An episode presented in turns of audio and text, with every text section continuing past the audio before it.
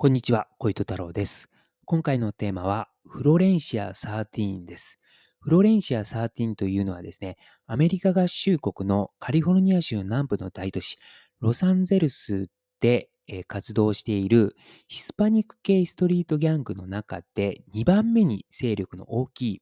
いストリートギャングになります。まあ、つまり、ロサンゼルスの中のヒスパニック系ストリートギャングのこう2番手みたいな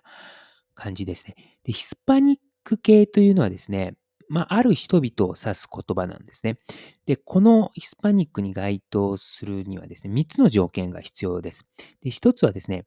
アメリカ大陸及びカリブ海ありますよね。その中で、メキシコ以南の国、メキシコから南の国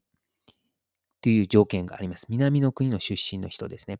で、メキシコより南の国なので、まあ、アメリカ大陸及びカリブ海の中で、カナダとアメリカ合衆国を除く後の他の国すべてということになります。ただ、その中でもですね、2番目の条件なんですけど、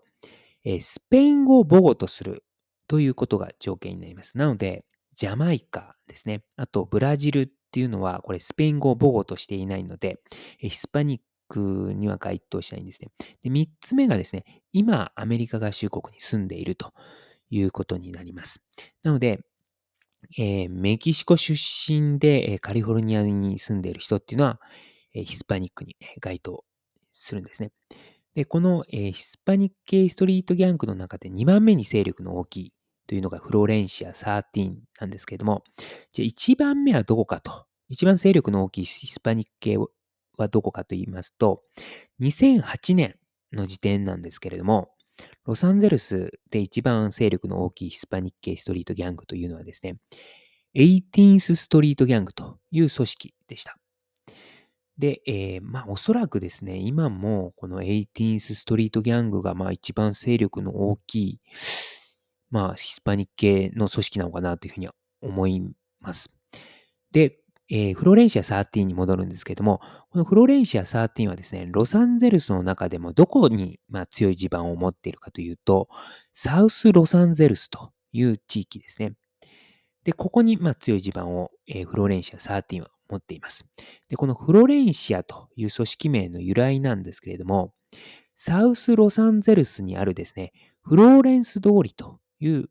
えー通り名から来ています。で、このフローレンス通りっていうのはですね、えーこのフローレンスというのはですね、英語です。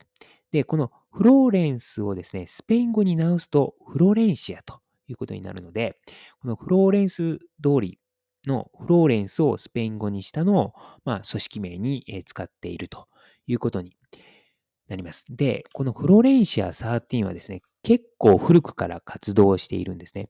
1960年代にはですね、このフロレンシア13はすでに活動していました。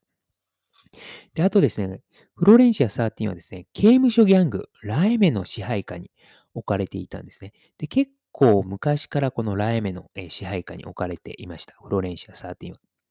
で、ラエメ自身はですね、1957年から1958年に結成されていたんですね。で、ラエメとこのフロレンシア13っていうのは結構つながりが強いんですね。初期の頃から。で、ラエメというのは1957年から58年に結成されたと言いました。で、この結成初期のラエメの構成員の多くというのがですね、フロレンシア13の出身者なんですね。で、ラエメというのはですね、ちょっとこう特殊な組織でして、構成員というのをですね、あの、こう、この構成員のこう、こう調達、調達するというか、構成員をですね、ま間接的に他の組織からこう取ってくるやり方をしているんですね。えつまりですね、えー例えばですね、フロレンシア13とかですね、いわゆるこのラエメンの支配下に置かれている、えーヒスパニック系のストリートギャングって、まあ、総称してスレーニョスと呼ばれています。で、スレーニョスの一つが、えーフロレンシア13だったりするんですね。で、このスレーニョスの、まあ、構成員を、の中からですね、まあ、こう、見込みのあるものをですね、まず、カマラダスという立場にこう昇格させます。で、このカマラダスで認められたものがですね、えーライメの構成員に、まあ、なれるというようなこう順序をとってるんですね。なので、あの、来目の構成員になりたいですと言って、あの、不良青年がですね、あの、ロサンゼルスの不良青年が来目の構成員になりたいですって言ってもですね、あの、すぐにはなれないんですね。まず、スレーニョスと呼ばれるですね、まあ、えー、ライメの支配下にあるヒスパニック系ストリートギャングのどこかに入って、えー、そこの構成員とやしてやってですね、でその後こう認められてカマラダスという立場になって、で、そこで、えー、カマラダスの中で認められて、ライメの構成員に、まあ、昇格するという形なので、まあ、かなりこう段階を踏まないと、えー、ライメの構成員にはなれないということなんですね。で、この来年の構成員の初期ですね、結成初期の来年の構成員の多くをですね、まあ、フロレンシア13が輩出していたということですね。あとですね、カマラダスと先ほど言いました。スレーニュスの構成員、カマラダス、そしてライメの構成員というね、道があるよと言ったんですけど、このカマラダスっていうのはですね、同志という意味なんですね。で、なんかそういった同志ということ、意味があるということなので、まあ、ライメのなんかこう、準構成員なのかなというふうになんか思われるんですけども、そうではなくてですね、カマラダスはですね、あの、ライメの一員ではなくてですね、ライメの密接関係者というような位置づけでした。で、スレーニョス、えー、いわゆるライメの支配下にあるヒスパニック系ストリートギャングですね。このスレーニョスの中にはですね、まあいろいろ、えー、ストリートギャングがあります。えー、先ほど言ったですね、えー、18th ストリートギャングもこのスレーニョスの一つです。あとですね、結構知られている、まあ、ストリートギャングとしてはですね、マラ・サルバトルチャ13というね、え組織がある、あります。で、このマラ・サルバトルチャ13、えっ、ー、と、なんか略すと MS13 っていうね、えー、字にするとなるんですけど、このマラ・サルバトルチャ13もスレーニョスの一つなんですね。ただ、マラ・サルバトルチャ13はですね、こうスレーニョスの中では孤立しているんですね。というのも、マラ・サルバトルチャ13っていうのはですね、中米のエルサルバトル系の組織なんですね。で、ラエメとかですね、あとスレーニョスの中はですね、メキシコ系が主流なんですね。なので、こう、メキシコが主流の中で、こう、エルサルバトル系の組織っていうのは、こう、下に見られる傾向があるっていうことなんですね。ちょっとね、悲しい話ではあるかなというふうに思います。ヒスパニックの中でもですね、やっぱりこうメキシコが上でエルサルバトルは下みたいな、まあ、そういったちょっとこう差別意識があるということなんですね。で、マラ・サルバトルチャ13はですね、エルサルバトル系の組織で、でまたですね、ライメの参加、まあ、つまりスレーニョスになったのはですね、結構新しいんですね。1994年に、えー、スレーニョスになったんですね、マラ・サルバトルチャ13は。で、マラ・サルバトルチャ13からですね、ラエメの構成員になった人っていうのがいるんですけれども、で、この初めてラエメの構成員になったマラ・サルバトルチャ13の構成員というのはですね、ルイス・ジェラルド・ベガという人なんですね。で、このルイス・ジェラルド・ベガはですね、2011年にですね、ラエメの構成員になりました。で、先ほども言ったように、このルイス・ジェラルド・ベガという人がですね、マラ・サルバトルチャ13から初めてライメの構成員になったので、まあ、あの、2011年に初めて、えー、マラ・サルバトルチャ13はですね、ライメの構成員を輩出したということになります。なので、この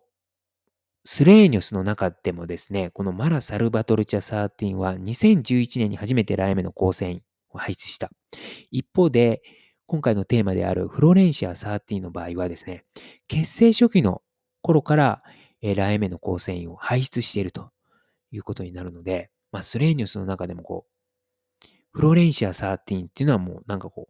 う、フル株。で、マラ・サルバトルチア13っていうのはこう、新しく入った立場です、みたいな感じになってるんですね。で、あとですね、フロレンシア13っていうのはですね、先ほど言ったですね、この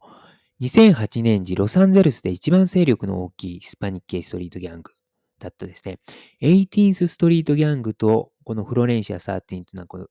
結構ですね、長年対立してきたというふうに言われます。まあ、一番勢力の大きい組織と2番目に勢力の大きい組織だと、まあ、なかなかこう仲良くやるというよりは対立してしまうかなというふうに思います。で、あとですね、フロレンシア13っていうのはですね、カリフォルニア州以外にも結構他の地域に進出していまして、同じ太平洋側のですね、え、オレゴン州、あとオレゴン州の上のワシントン州、そこに、え、このフロレンシア13は進出していました。あとはですね、西部のコロラド州、ネバダ州、あと南部のテキサス州、で中西部のミズーリ州や、あと東海岸にもこのフロレンシア13は進出していたんですね。あとはですね、国外にも進出していまして、メキシコでも活動していました。あと、このフロレンシア13の、ま資金獲得活動なんですけれども、違法薬物の販売ですね。でフロレンシア13はですね、ロサンゼルス市の、え南側における非法人地域というところと、あとですね、ハンティントンパークと、まあ、サウスロサンゼルスにあるところなんですけれども、まあ、そこでですね、まあ、違法薬物の流通を、えー、支配していました。あとはですね、えー、フロレンシア13のこう資金獲得活動としてはですね、偽造文書ビジネス、あと海賊版ビジネスも、えー、手掛けていました。まあそういった、えー、ような、まあ、資金獲得活動をしていたということになります。えー、以上になります。ありがとうございました。